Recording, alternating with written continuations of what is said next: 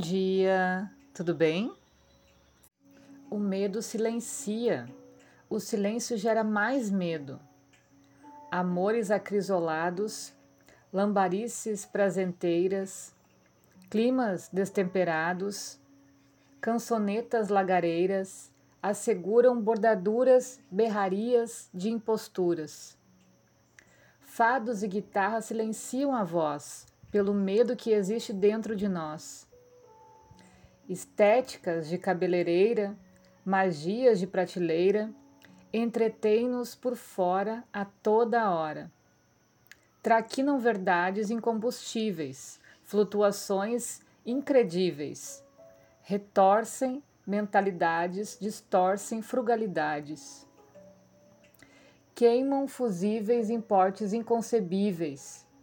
Há mais de 500 anos que silenciamos autoenganos incapazes de retorquir pelo medo que há de vir.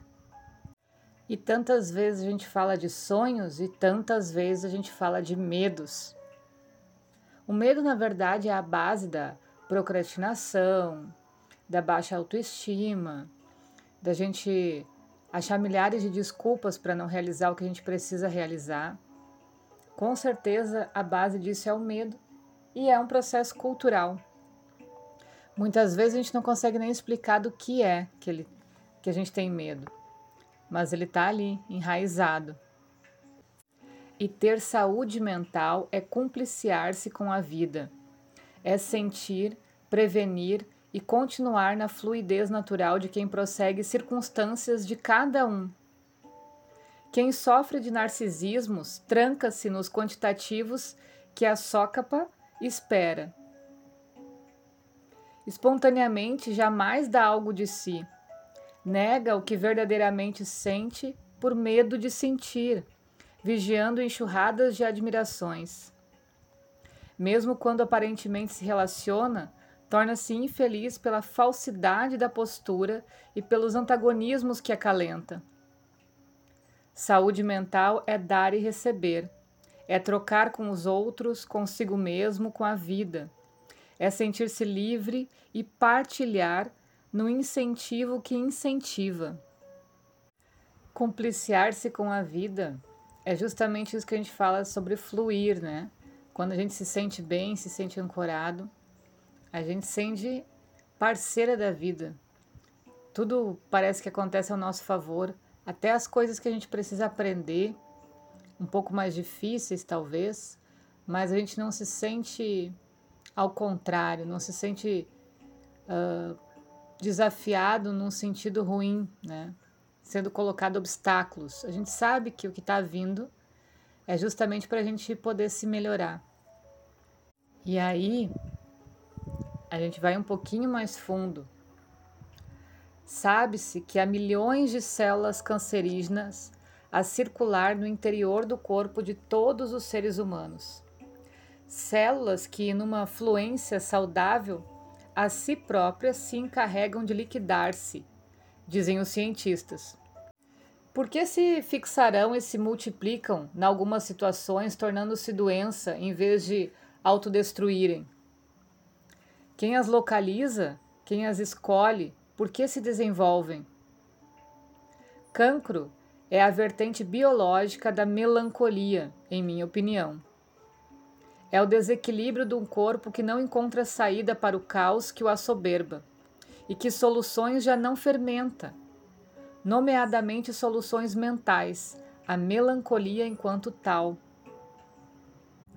Cancro é a melancolia num corpo que perdeu a capacidade de organizar os propósitos negativos e de digerir a sua autoagressividade que esgotou a possibilidade de transformar ruídos em doenças, dores em palavras, passividades em exercícios, que não encontra solução para os labirintos em que se enrola desordenadamente, se compensando no crescimento louco, donde exclui todo o saber. Crescimento sem nome, sem identidade, sem princípio, que não sabe para onde vai num processo expansivo e num terreno perdido. Cancro acontece num corpo que não suporta a dor mental que o sufoca, que mergulhado na dor dela foge, que a esconde, ossifica, biologiza em múltiplas células insólitas para continuar a viver. De maneira tão inapropriada e cega que tomba no que queria evitar, na morte de si mesmo, em vez da morte das células negativas de si. Tudo isso me parece suscetível de comprovação, mas ainda não encontrei cientistas que se dispusessem a fazê-lo. Observei várias pessoas que antes do cancro sentiam uma zona podre dentro de si, zona antiga, inexpurgável, ligada a fortes sentimentos depressivos, que desapareceu, evaporou-se quando o cancro, na sequência de fatores emocionais insuportáveis, se revelou. Veja, ele é um psiquiatra renomadíssimo. E aí ele vai analisando a somatização das doenças e como esse resultado que ele chegou atacou ele emocionalmente, dá para perceber nas palavras, né? E quando ele diz cancro, é a melancolia num corpo que perdeu a capacidade de organizar os propósitos negativos e de digerir a sua autoagressividade. Olha como a gente pega as pessoas que vê sempre as coisas negativas também, né? E ele fala aqui que muitas vezes isso vem justamente de uma herança de família, memórias do passado e que tornam as pessoas extremamente agressivas e autoagressivas, né?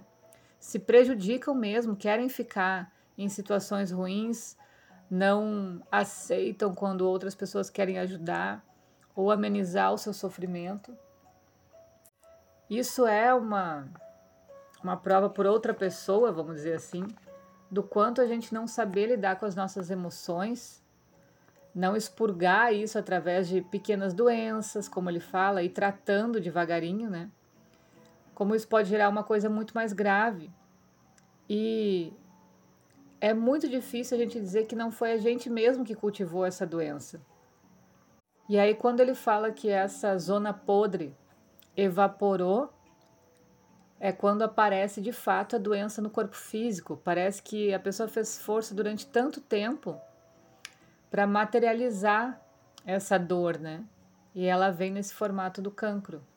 Assim como várias outras doenças também, e quando a gente faz os atendimentos, a gente vê os desequilíbrios e consegue traçar toda a linha de comportamento da pessoa durante a vida inteira.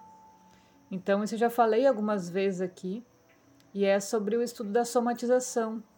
Mas é claro que a somatização não é simples. Ela vem com inúmeras nuances para cada ser, para cada universo. Então, cada pequeno detalhe, cada palavra, cada gesto que a pessoa faz vai construindo esse resultado da somatização. Por isso que existem vários tipos de, de doenças, por exemplo, e muitas pessoas têm as mesmas doenças, porém não são vindas, não, não são da raiz dos mesmos desequilíbrios das mesmas incapacidades, né?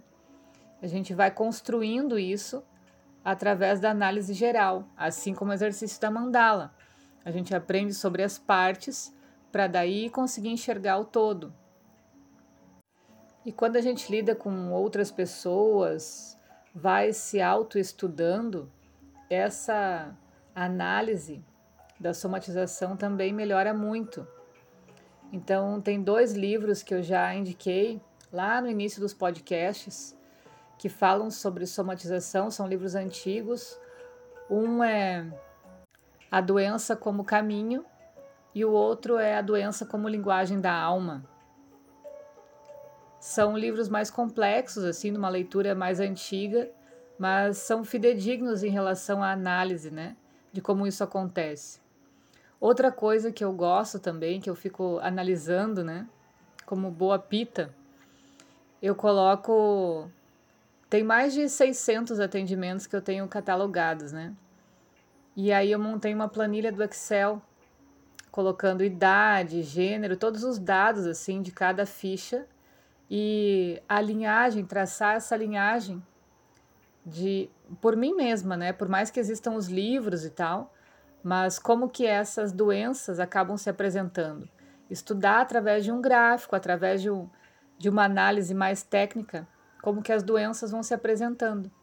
E aí a gente consegue prever, inclusive, pessoas que têm determinado comportamento ou desequilíbrios com 20 e poucos anos, quando elas estiverem ali por final dos 30, 40, o tipo de desequilíbrio que, se elas não mudarem, elas vão desenvolver. E é interessante que quando eu toco nesse assunto, né, cuidado para não desenvolver tal coisa, tal comportamento, tal linhagem, é tão distante das pessoas mais novas essa possibilidade. E aí a gente vê o tanto que a gente tem é, dificuldade para enxergar primeiro a nós mesmos, a nossa persona, nosso estado, e enxergar como que vai ser isso numa linha de tempo um pouco mais mais extensa, né? Os resultados que isso vão dar. É claro que isso é uma magia da vida, isso é uma brincadeira, eu acho que a vida nos faz, né? Não conseguir enxergar um pouco além. Mas como isso nos ajudaria a prevenir as doenças se a gente entendesse sobre o nosso corpo, né? Entendesse sobre as nossas emoções e que isso não desaparece quando a gente compra uma coisa nova. Isso só vai demorar um pouquinho mais para aparecer de novo. Tá? É isso. Beijo e até mais.